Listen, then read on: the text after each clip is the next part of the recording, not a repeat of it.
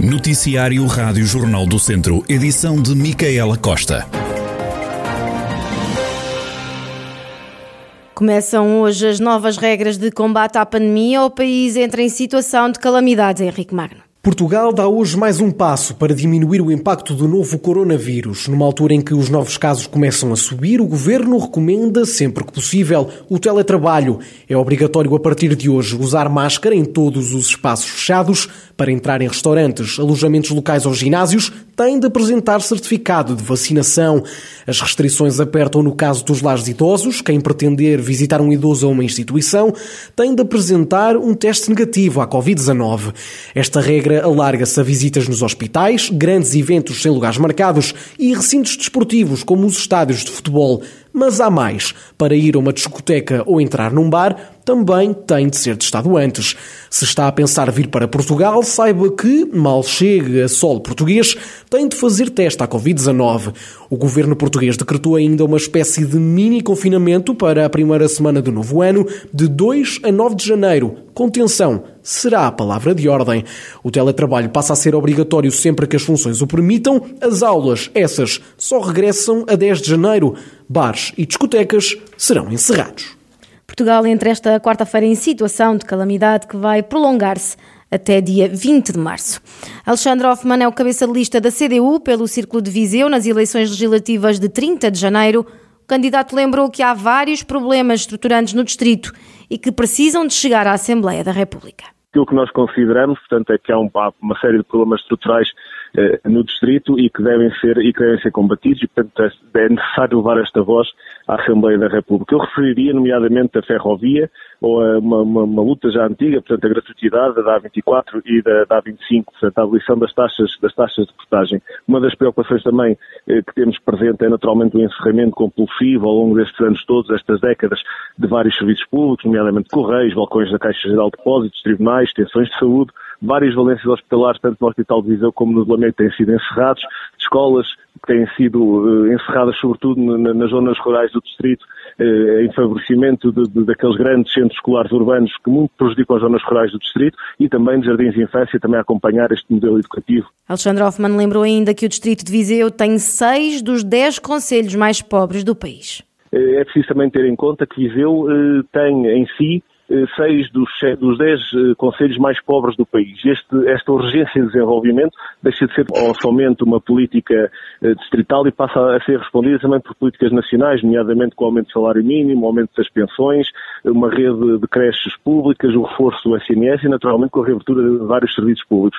E nada disto também poderá ser feito sem o, o reforço e, e, e, portanto, o apoio eh, concreto e palpável daquilo que é o tecido produtivo, seja na, na área de, de, portanto, mais a sul do distrito ou a norte, como por exemplo a zona vinheteira do Douro, não é? E portanto isto são tudo, são tudo problemas que, que, que deixaram de ser só superficiais ou ter a ver só com esta legislatura ou com a legislatura anterior, ou até com a que vai começar, mas sobretudo são problemas estruturais de décadas em que o PCP tem sido voz ativa. E a forma de, de, de levar de forma mais concreta, mais presente, a voz este, destes problemas e do, dos anseios das populações da Assembleia da República, naturalmente, eh, Viseu ter essa oportunidade de poder eleger um ou mais deputados da CDU. Alexandre Hoffmann, ele que é o cabeça de lista da CDU pelo Círculo de Viseu para as eleições legislativas de 30 de janeiro do próximo ano. Vozela vai ter um centro de demonstração de uma tecnologia que permite produzir energia limpa todos os dias do ano, sem depender das condições climatéricas e sem ocupar muito espaço. E a primeira pedra já foi lançada. Um projeto inovador, nas palavras de Ana Abrunhosa, Ministra da Coesão Territorial.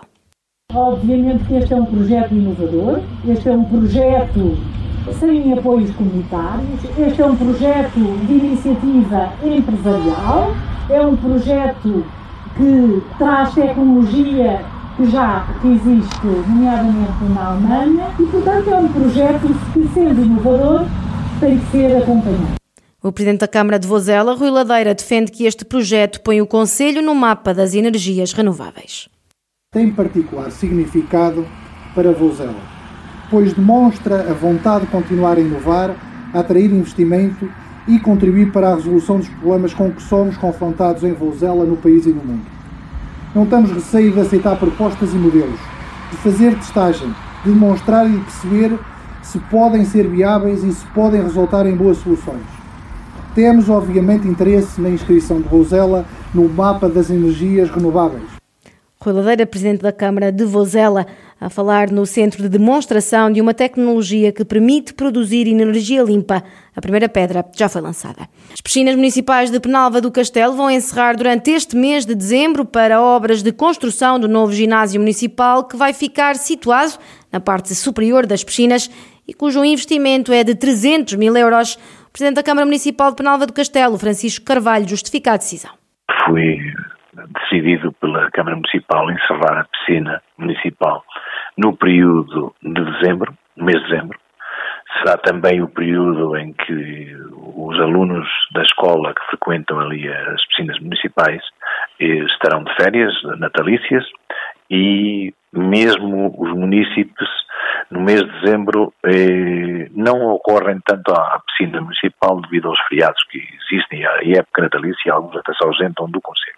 Aproveitamos o mês de dezembro, é aquele que não implica grandes transtornos, para encerrarmos a piscina, porque vamos iniciar as obras do ginásio que ficará no primeiro andar da, das piscinas, portanto, na, na parte superior. Segundo Francisco Carvalho, a construção de um novo ginásio do município vem colmatar o vazio existente no Conselho deste tipo de infraestruturas aquilo que seria da iniciativa privada a construção dos ginásios, aqui em Penalva não teria a rentabilidade que os empresários entendiam e decidiram encerrar o ginásio e não se vislumbra a abertura de nenhum outro. Em face da enorme procura dos penalvenses, que frequentam ginásios, nomeadamente dirigindo-se para os conselhos limítrofes, Mangualde, Sátão, Viseu, a Câmara entendeu que seria mais uma valência que devíamos criar um ginásio. E escolhemos optar pelas piscinas. O ginásio na parte posterior às piscinas, porque aproveitamos a logística dos funcionários que fazem a manutenção da piscina também para fazerem a manutenção do ginásio, uma vez que temos lá professores de educação física na piscina que poderão também fazer no ginásio. Assim como a recepção do ginásio também passa a ser efetuada através dos serviços das piscinas. Francisco Carvalho, Presidente da Câmara Municipal de Penalva do Castelo, que vai encerrar as piscinas municipais durante este mês de dezembro para dar início às obras de construção do novo ginásio municipal. A Câmara de Viseu quer recuperar dois apiadeiros na ecopista do Dão, duas infraestruturas que estão há anos abandonadas. O Presidente da Autarquia, Fernando Ruas, considera que vai ser fácil arranjar quem ocupe estes dois espaços. Há pelo menos dois apiadeiros que são no nosso Conselho que estão desaproveitados, que eu conheço bem, um apiadeiro ali na zona de Tondelinha e outro um bocadinho mais abaixo, na zona da Ponte Mouris, que é mais pequeno, mas temos e, e, e, nós arranjamos seguramente alguma associação, tal como fizemos no apiadeiro de Vilmoinhos, está aproveitado com, a, com a, o clube orientação, e, como fizemos com os outros eh, equipamentos. A, a, a estação de Fermião é neste momento um dos polos de desenvolvimento daquela terra, facto, com um restaurante que foi dado é, por concurso mas também já com um conjunto de bangalôs ali e, e gerou-se ali uma, uma, uma, uma, atividade com, com algum significado. Portanto, urge fazer a mesma coisa no apiadeiro Tondelinha e no outro da Ponte Morisca.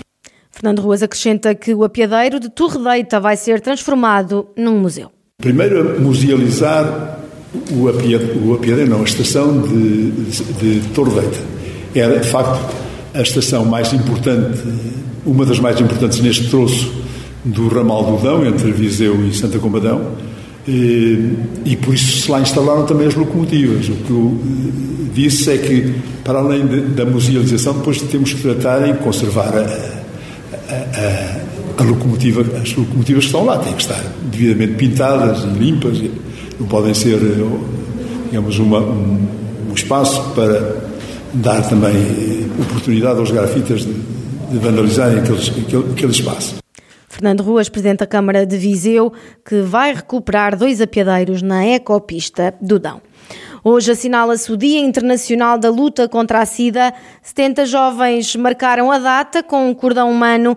A iniciativa aconteceu ontem no Adro da Sé, em Viseu. A ideia foi lançada pela Associação Cultural da Mastora às escolas profissionais Mariana Seixas E a Profitecla, Joana Matias, aluna da Escola Mariana Seixas, destacou a importância destas iniciativas. Estas ações se deviam repetir, principalmente porque é uma doença em que quem tem essa doença tem vergonha de, de dizer e de falar sobre isso, e eu acho que não tem problema em ser falado, nem uh, quando alguém que tem essa doença não tem que ter problemas em dizer que o tem. As pessoas têm que ser. Eh, não, não têm que julgar. Ele, essa pessoa que tem essa doença até pode não ter culpa de a ter, por isso acho que temos que ser mais amigos uns dos outros. E acho que devia ser eh, feito sempre estas ações, todos os anos, porque para não ser esquecido.